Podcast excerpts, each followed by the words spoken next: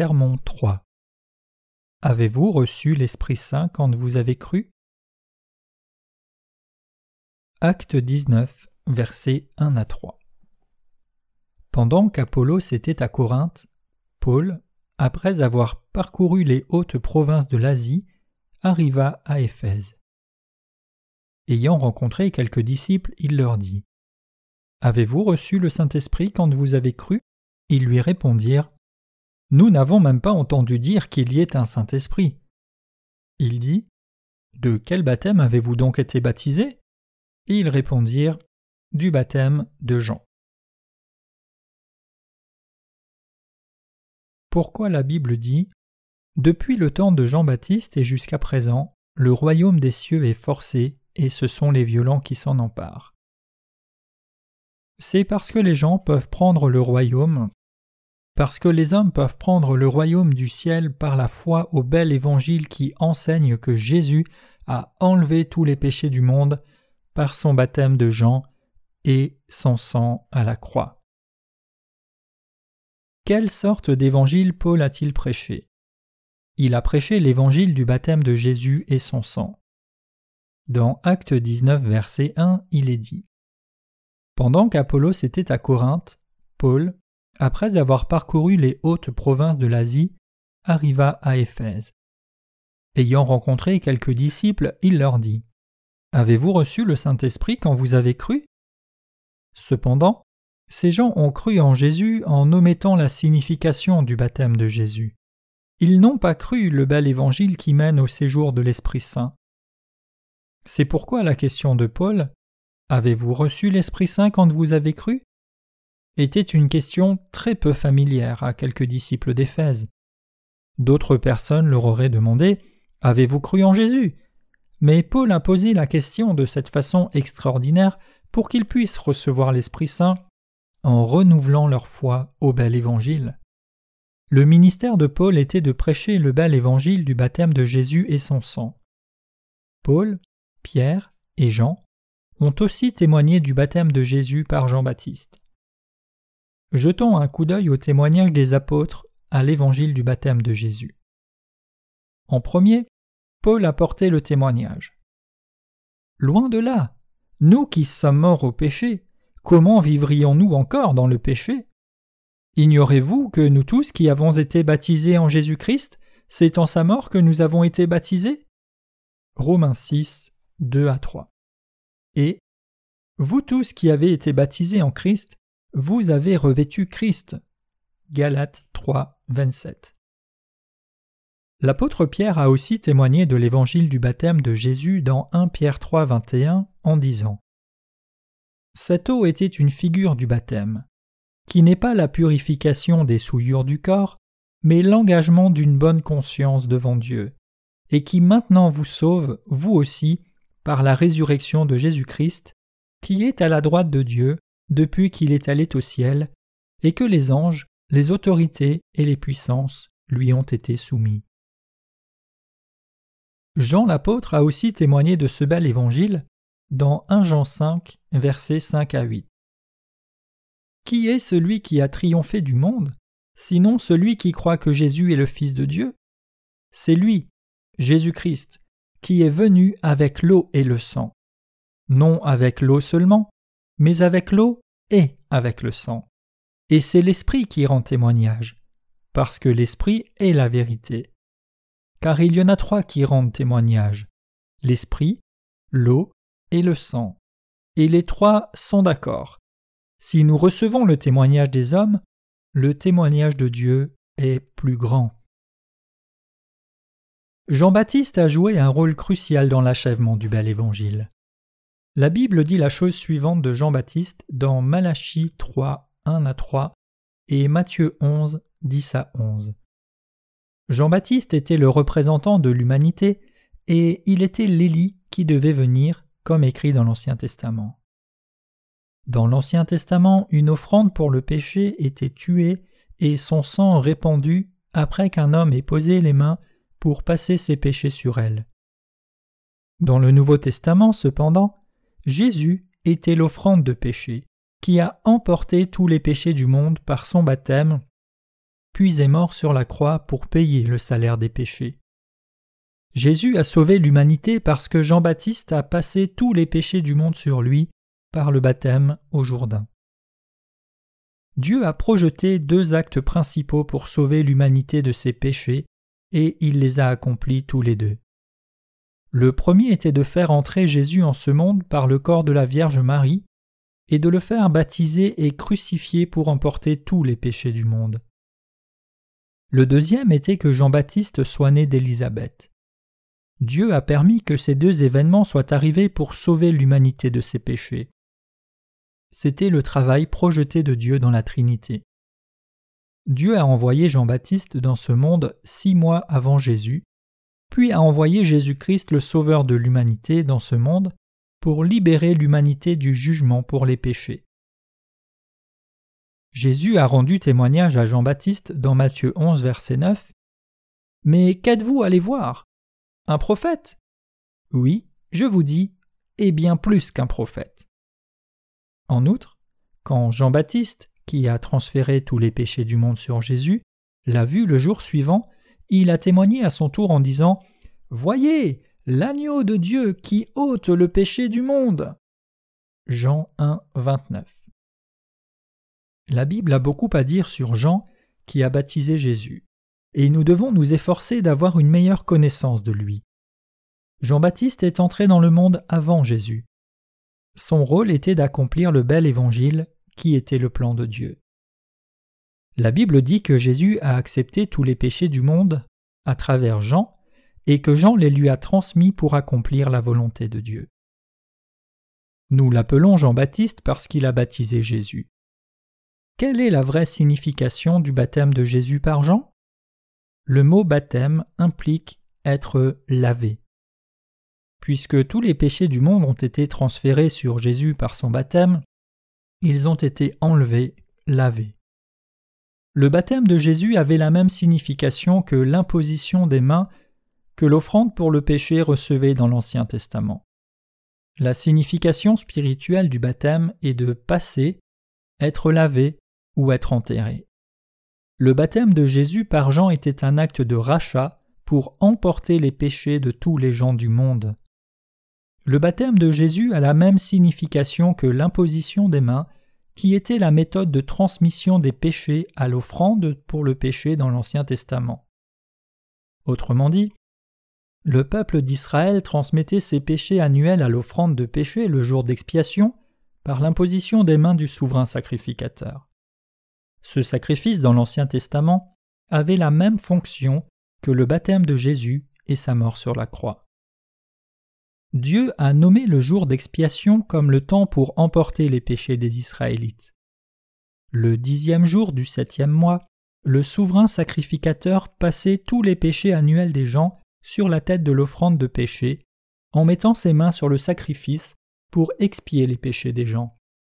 C'était le système sacrificiel établi par Dieu.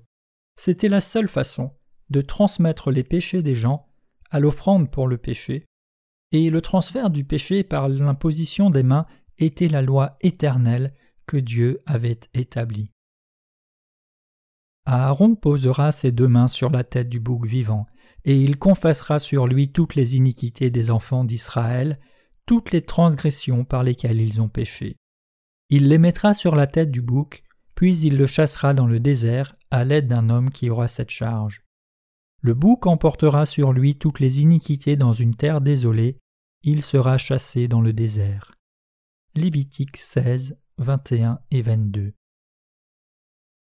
Dans l'Ancien Testament, un pécheur mettait ses mains sur la tête d'une offrande pour le péché et transmettait ses péchés pour être pardonné.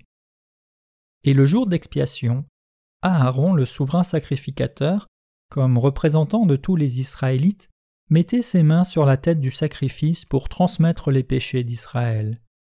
Alors, l'offrande était tuée après avoir pris sur elle leurs péchés. C'est la même signification spirituelle que le baptême. Baptisma en grec signifie être lavé, enterré, passé. Ce que Jésus a reçu de Jean dans le Nouveau Testament. De même que le souverain sacrificateur dans l'Ancien Testament mettait ses mains sur l'offrande pour le péché, afin de transmettre le péché des gens d'Israël, tous les péchés de l'humanité ont été passés sur Jésus par son baptême par Jean-Baptiste. Jésus est ensuite mort sur la croix pour expier nos péchés. C'est le bel évangile de vérité.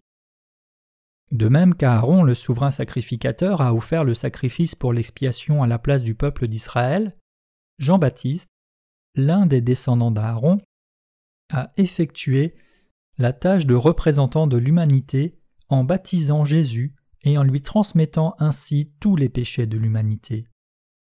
Dieu a décrit un si merveilleux plan de son amour dans la Bible comme suit dans Psaume 50 versets 4 et 5. Il crie vers les cieux en haut et vers la terre pour juger son peuple. Rassemblez-moi mes fidèles, qui ont fait alliance avec moi par le sacrifice. Amen. Alléluia. L'histoire de l'Église montre qu'il n'y avait aucun Noël pendant les deux premiers siècles dans l'Église primitive. Les premiers chrétiens ainsi que les apôtres de Jésus avaient seulement commémoré le 6 janvier comme le jour du baptême de Jésus au Jourdain par Jean-Baptiste. Pourquoi ont-ils mis un si grand accent sur le baptême de Jésus dans leur croyance La réponse est la clé même du christianisme de tradition apostolique. Mais j'espère que vous ne faites pas de confusion entre le baptême d'eau des croyants et le baptême de Jésus. Le baptême des croyants comme il existe aujourd'hui a une signification très différente du baptême que Jésus a reçu de Jean. Donc, nous devons tous avoir la même foi que les disciples de Jésus si nous voulons recevoir le séjour de l'Esprit Saint. Nous devons tous recevoir le séjour de l'Esprit Saint en croyant au baptême de Christ qu'il a reçu de Jean et en son sang sur la croix. Si l'Église primitive a pensé au baptême comme un rituel extrêmement important, c'était en raison de la foi centrale au baptême de Jésus. Et nous devons de nos jours aussi considérer le baptême de Jésus par Jean comme le composant indispensable à notre salut. En outre, nous devons atteindre et garder la foi juste de la connaissance parfaite qui dit que Jésus a dû être crucifié en raison de son baptême par Jean. Nous devons tenir compte de ce que l'Esprit Saint commence à demeurer en nous quand nous croyons que Jésus a été baptisé, qu'il est mort sur la croix et qu'il est ressuscité pour devenir notre Sauveur. Le baptême de Jésus par Jean et son sang à la croix ont une signification si spéciale dans le bel évangile.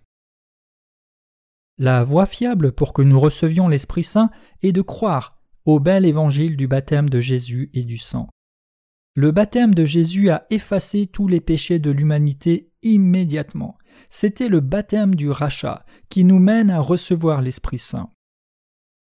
Puisque certaines personnes ne comprennent pas la puissance du baptême de Jésus, ils le considèrent comme une simple cérémonie le baptême de Jésus fait la partie du plus bel évangile, qui dit comment il a emporté tous les péchés du monde et a accepté le jugement en versant son sang à la croix. Quiconque croit aux paroles de ce bel évangile devient un membre de l'Église, qui est une possession du Seigneur, et peut se réjouir des bénédictions de l'Esprit Saint. L'Esprit Saint est un cadeau de Dieu à ceux qui ont été pardonnés de leurs péchés. Avec son baptême, Jésus est devenu l'agneau de Dieu qui ôte les péchés du monde. Jean 1, 29. Dans Jean 1, 6 et 7, il est dit Il y eut un homme envoyé de Dieu, son nom était Jean. Il vint pour servir de témoin, pour rendre témoignage à la lumière, afin que tous crussent par lui. Pour croire en Jésus comme notre Sauveur, qui a emporté tous nos péchés, nous devons comprendre le ministère de Jean et son témoignage comme c'est écrit dans la Bible. Alors, nous serons capables de croire en Jésus-Christ comme notre Sauveur. Pour recevoir l'Esprit Saint, nous avons aussi besoin d'une foi forte encouragée selon son témoignage. Donc, pour accomplir le bel évangile de vérité, nous devons croire au baptême de Jésus par Jean et en son sang sur la croix. Dans Matthieu 11 au verset 12, il est écrit que Depuis le temps de Jean-Baptiste et jusqu'à présent, le royaume des cieux est forcé, et ce sont les violents qui s'en emparent. Ce passage est connu comme l'un des passages les plus difficiles de la Bible. Cependant, nous devons prêter attention à l'expression depuis le temps de Jean-Baptiste. Il proclame sûrement que le ministère de Jean a été directement en relation avec le ministère de Jésus pour notre salut. Jésus veut que nous entrions dans le royaume par la foi hardie, que nous soyons aussi hardis que des hommes violents. Nous péchons chaque jour, nous sommes fragiles, mais il nous permet d'entrer dans son royaume par la foi audacieuse, indépendamment de notre méchanceté. Donc, ce passage signifie que les gens peuvent prendre le royaume du ciel par la foi au bel évangile, qui dit que Jésus a enlevé tous les péchés du monde par son baptême de Jean et son sang à la croix. Autrement dit, cela signifie que le ciel peut être pris par la foi hardie en ce bel évangile du baptême de Jésus et son sang. Le baptême de Jésus a emporté tous nos péchés, et notre foi en cela garantit que nous recevrons le séjour de l'Esprit Saint. Nous devons prêcher cet évangile à nos voisins, parents, nos connaissances et à chacun dans le monde. Nous devons avoir la foi au bel évangile, qui dit que les péchés du monde ont été transférés sur Jésus par son baptême. Par notre foi, nous obtiendrons le bonheur du rachat et le séjour de l'Esprit Saint. Le baptême de Jésus a emporté tous nos péchés, et son sang était le jugement du péché. Nous devons expliquer aux non-croyants le bel évangile de l'eau et de l'esprit. C'est seulement en faisant ainsi qu'ils en viendront à croire à l'évangile et à recevoir l'Esprit Saint. Je veux que vous le croyiez. L'homme peut être pardonné seulement en ayant foi dans le baptême de Jésus par Jean et en son sang sur la croix pour tous les péchés et ainsi recevoir le séjour de l'Esprit Saint. Chacun peut devenir un fils du Seigneur en qui l'Esprit Saint demeure et faire partie de nos frères et sœurs en croyant dans le bel évangile de l'eau et de l'Esprit. Vous devez avoir la même foi que Paul dans le bel évangile. Je remercie le Seigneur de nous donner ce bel évangile et je le loue pour cela. Amen.